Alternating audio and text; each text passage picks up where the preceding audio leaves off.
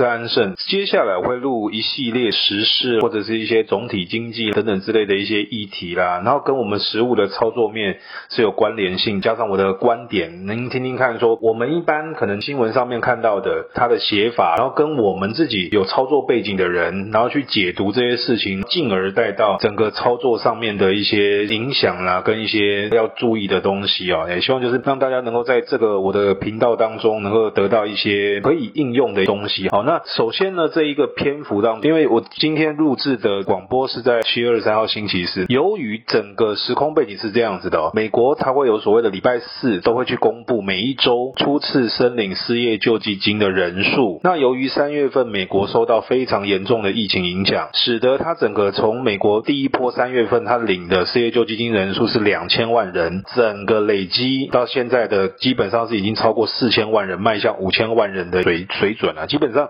快要等同。你看，知道美国的人民哦，人口数是三亿三千多万，结果没想到几乎六个人就会一个人领失业救济金，这其实对美国长期经济发展来说，其实是一个烫手山芋啊。所以呢，为何川普政府不希望说出生失业申请救济金的人数暴增，或者是不如市场预期？因为每一周都要公布，所以他就要严格的去把关，因为这个接下来就会攸关到失业率。失业率，你说没关系啊，现在都是资金行情啊，对，没有错，现在都是资金行情拱了。问题是长期来说，你就是要解决经济基本面的问题，否则美国一定会出大状况。那就在这样子的一个时空背景之下，因为七月底要到期了，所以他们两大党，哦，美国是民主党跟共和党执政的，现在是共和党的川普啊。那民主党他原本在五月五月中的时候，哦，他们两党。好，曾经在参议院的时候，他们有一个角力战。那民主党他是希望提出一个三兆美元的英雄法案，结果共和党的参议员他不希望提那么高的金额，反而是政府比较保守哦。等下会跟你讲为什么政府他要比较保守起来，因为三月份他是先提供一个叫两兆美元的纾困方案，那个时候两大党是一致性的通过，没有异议。那结果没想到这一次呢，七月底大家已经紧张了，因为哦，首波两千万人要申请失业救济金的哦，因为每周领六百块美金，第一波的人要到期，那第一波人要到期的话，那假设他没有找到工作啊，就失业了，那就没钱了。没钱的话，一定第一时间冲击消费嘛。你各位你要知道，美国市场是一个消费为主，它占它占它的 GDP 高达七成以上比例，所以它不可以让它消费断掉。由于不可以让它消费断掉，使得共和党跟民主党在这一次的这个纾困方案里面呈现非常大的角力战。民主党他希望呢提供三兆美元，执政的共和党他只要提供一兆美元，中间就有两兆美元的一个差距。他会跟各位讲说，各自到底差异在哪里？为什么执政的变得比较保守，反而是民主党就是要开一个大支票？哦，是这样子的一个原因。这个时空背景，我先告诉各位，为什么要在这里提到纾困方案？那对接下来的操作会有什么样子的一些影响？其实是蛮重要。当然，我一再强调着你要照着趋势走，顺势交易。可是呢，你有一些总体经济也好，或者是呢新闻上面的解读，因为啊媒体的说法跟媒体的解读，那有他的观点，没有谁对谁错，但是你要解释的正确，必须要把数字正确的解读，这样会对操作上面是比较合理的。说接下来一兆美元，七月应该是确定没有问题。可是啊，民主党啊，现在有点高拐了，你知道吗？哦，反正想说，我就是要给你提三兆，你给我提一兆呢，我不高兴，还有我就要杯葛你。那现在这样子的一个角力战，美国的财务长梅努钦他有点紧张了。哎，到底呢？七月底如果不过，你应该拖到八月的话，恐怕会不会对市场上面产生一个冲击？哦，这就是现在的一个变数。回过头来，我把整个美国从三月份到目前它的纾困方案的一个进程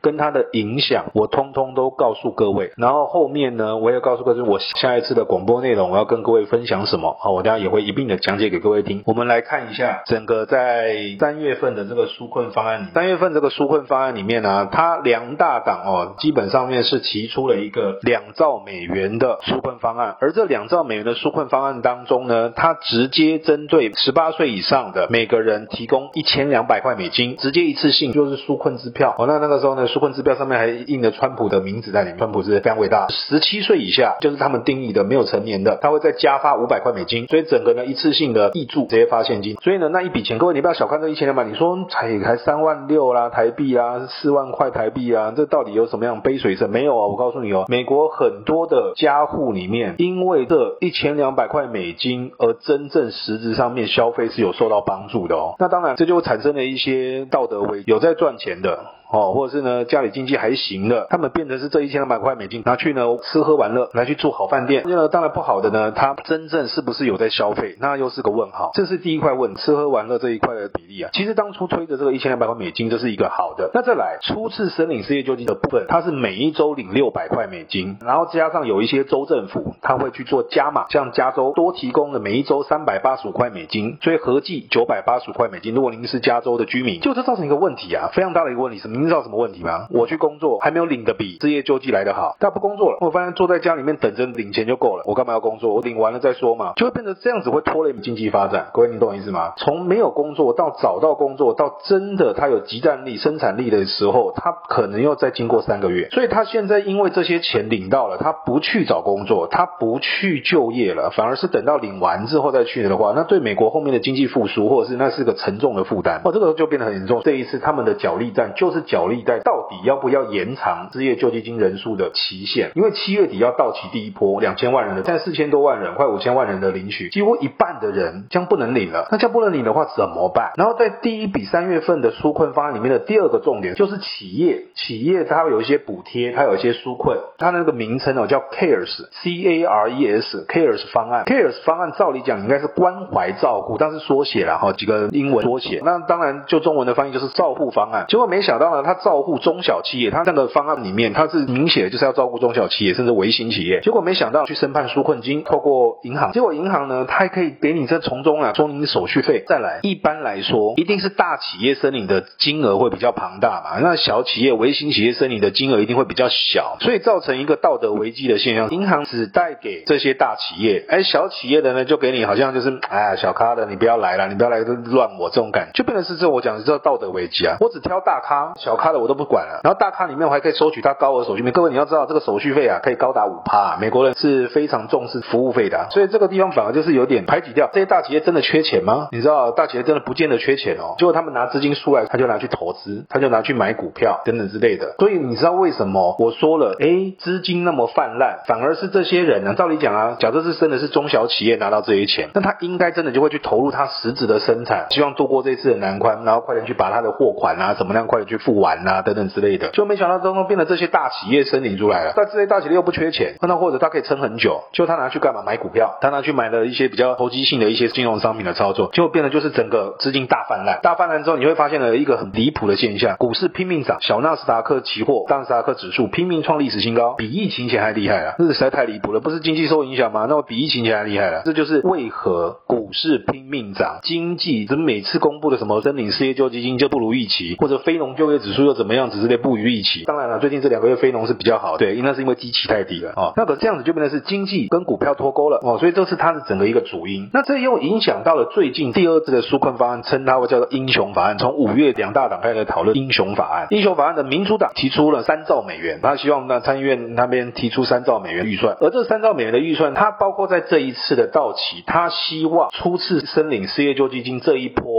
能够延长到明年一月，这就有很大的问题。这些人摆明就是不想要工作啦，我就领的比我工作还要多，那你这样子的话，不就更让美国经济就复苏更慢吗？所以其实民主党在这一波，当然因为要选举了，这是一定有选举考量，所以会变得是这个样子。那川普政府他其实是不希望这样子，他觉得如果我再延长的话，经济就不会复苏了。那执政党的为难就在这一边，他为了要选举，对手提出了一个天方夜谭，因为呢，如果真的三兆美元就再创史上最大的纾困方案，上次是两兆，老三三月份那个两兆就历史了，那三兆的话就是创再创历史，因为选举考量一定是这样喊。那美国那个川普政府就是有点为难在这一边。我们先平心而论，你说川普政府怎么样的一些其他的作为，但是就这一个观点，我还蛮支持川普政府，不要觉得说我七月底到期了，那我用财政补贴的方式再拿一次纾困支票，再弄一次性的一千两百块美金再出去，这是他比较支持的方式。的确，我给你一笔钱呢、然后呢，你是自己后面工作快点去找办法，不然呢，我每一周给你钱，给到一明年的一月还得了啊？那就别人是我坐在家里面，我就可以等着领钱，这样子我当然一定坐在家里面领钱嘛。月底的时候，川普政府他会希望赶在七月底，因为这些人要到期了嘛，七月底前就要通过，因为现在是七月二十二号，他还有七八天的时间，他希望能够快速通过这个一兆美元的英雄法案，这是共和党的版本。那如果真的通过的话，基本上面对股市来讲是一个正向帮助，因为不关乎你怎么样子呢，那基本上资金撒在市场上面，那就是会刺激资金的一个行情会再有一波了。那如果没有及时达到的话，那那对整个股市会有一些动荡，并不见得会出现一个超级大回档。但是只要民主党一个杯葛，参议院是民主党多数啊，我都卡到你八月份，哇，那这些中间的一个小小的空窗期，川普政府就头在烧了。假设很顺利的七月底，这个一兆美元的英雄法案成局了，那基本上对股市来说是一个正向的资讯，因为像昨天前天，因为美国股市今天是礼拜四，礼拜二的时候呢，就是因为这个事情，他开始又在讲，哎，一兆美元准备要推出啦，确定七月底应该是没问题，结果没想到到尾盘的时候又说可能没有办法如期发放，哇，那整个美国股市就乒乒乓乓就一直跌下来了，就像科技类股，就那个那一天跌了两趴多，哦，就是这样来的。所以啊，只要七月底是确定支撑赶得上，基本上面对股市来说是好消息，是不错的。可是如果民主党杯葛了，那恐怕就有一些变数了。那这个变数呢，会不会影响到整个股市的一些情绪上的反应，避险情绪上来，这就很重要。所以搭配我在直播上面常跟各位提到的一些观察工具，美国的波动率指数，我们台湾的波动率指指数啦，然后我们的台湾的筹码，这就非常的重要。所以呢，今天是七月二十二号，所以我为何要介绍美国的纾困方案的历史？哦，那，也不是说历史啊，就是三月份的跟这一次七月份的，三月份的叫做关怀法案哦，CARES Act 哈，